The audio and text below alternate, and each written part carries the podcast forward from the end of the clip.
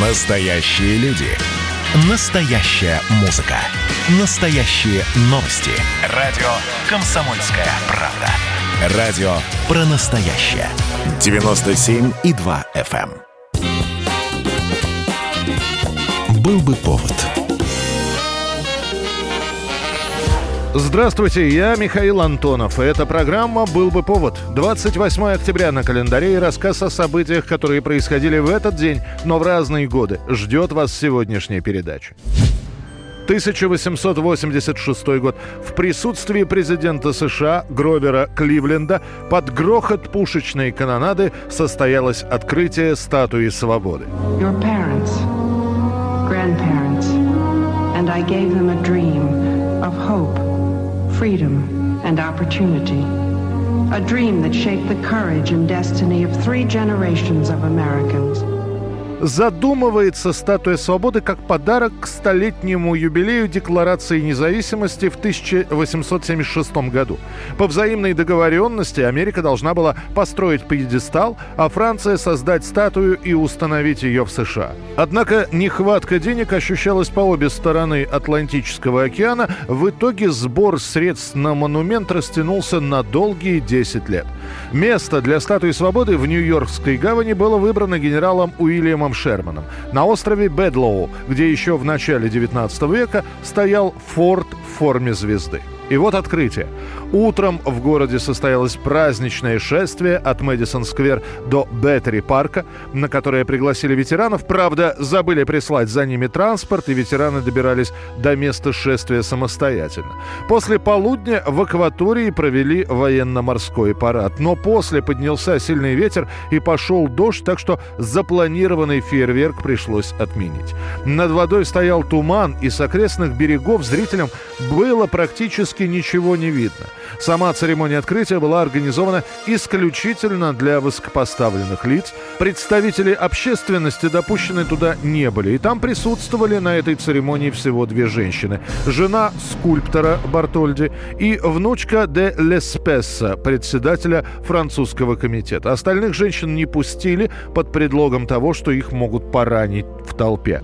Президент Кливленд в приветственной речи сказал, что поток света, статуи свободы должен пронзить тьму невежества и угнетение человека до тех пор, пока свобода озаряет мир. На самом деле на статуе в факеле горел такой слабый свет, что его с трудом можно было увидеть с берега Манхэттена. 1919 год, 28 октября. С принятием закона Вольстеда к 18-й поправке Конституции США на территории страны начинается действие сухого закона. Борьба за трезвую американскую нацию наслоилась на антигерманские настроения в США. Дело в том, что большинство пивоварен на территории страны принадлежали немецким мигрантам. Они нас спаивают. Именно под этим девизом начинается антиалкогольная кампания, которая в итоге приведет к сухому закону. Опьяняющими напитками, согласно 18-й поправке Конституции, предлагают считать жидкость с содержанием алкоголя выше 0,5%. Запрещаются продажи таких жидкостей, производство, вводятся строгие правила для отраслей науки и производства, где нельзя было обходиться без спирта. А дальше в стране начинается настоящая вакханалия. Подпольные винокурни, контрабандные виски, массовое самогоноварение, погони, перестрелки контрабандистов с полицейскими и новое значение слова «бутлегер». Если раньше это просто спекулянт, то теперь это подпольный торговец спиртным. Ну давай. Впечатляет. Я куплю весь ящик. А еще хотите? Вези все, что есть.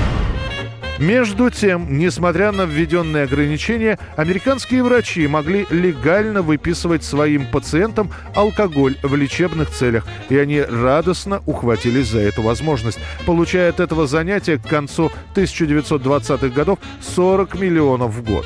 Религиозным организациям разрешалось делать запасы алкогольных напитков для ритуальных целей, и этот рынок сбыта тоже оказался немаленьким. Один винодел из Калифорнии предлагал 14 типов вина для причастия, в том числе портвейн и шерри. Выпьем за нашу последнюю партию груза, потому что на борту сегодня не просто выпивка. Там 10 лет нашей жизни. Десять лет, которые стоили того, чтобы их прожить. Отменят сухой закон в Соединенных Штатах Америки только в 1933 году. 1995 год, 28 октября. Крупнейший пожар в Бакинском метро. Этот случай войдет в историю как крупнейший по числу жертв инцидент в истории вообще всех метрополитенов мира. 18.00, самый час пик, люди возвращаются с работы домой, все вагоны забиты. В этот момент в тоннеле в одном из составов начинается пожар. По официальной и наиболее правдоподобной и распространенной версии загорается тяговый двигатель одного из вагонов. Скорее всего, из-за изношенности. Оборудование азербайджанского метро старенькое, еще советских 60-х годов. Ошибкой было останавливать поезд, но именно это и сделал растерявшийся машинист. А пламя все разгорается, и люди, находящиеся в вагоне, начинают разбивать окна, чтобы не задохнуться от дыма. Буквально через пару минут после экстренной остановки вспыхивают третий и четвертый вагоны, где вся отделка на 100% состояла из легко воспламеняющихся и горючих материалов. Машинист успевает сообщить о пожаре диспетчеру, но почему-то было решено не обесточивать тоннель. Как итог, люди задыхаются, теряют сознание, начинается давка. Выпрыгивающие из вагонов пытаются сориентироваться в темноте тоннеля и касаются высоковольтных кабелей, погибая при этом на месте. Я как раз сидел около двери, встал, быстренько среагировал, говорю, рядом молодой парень был, говорю, слушай, помоги, откроем дверь. Он говорит, там ток убьет. Я говорю, ну какая разница, где умирать? Пожар начнут тушить лишь через несколько минут, и тушение будет идти 6 часов подряд. Согласно официальным опубликованным данным, погибнет 286 человек, из них 28 детей. Примерно столько же с различными травмами и ожогами попадут в больницы. 28 октября 1989 года немец Дитер Болин получает титул наиболее успешного немецкого продюсера и композитора. К тому времени у большинства меломанов Болин ассоциируется исключительно с двумя проектами – дуэтом Modern Talking, который просуществовал совсем недолго, и с собственным коллективом System. Например, в конце 1989 года были триумфальные гастроли Blue System в Советском Союзе, которые посетили в общей сложности 400 тысяч человек. Именно тогда же Дитер и получил титул наиболее успешного немецкого продюсера и композитора. А между тем свой первый золотой диск «Болен» на самом деле получил еще в 70-х годах вот за эту песню.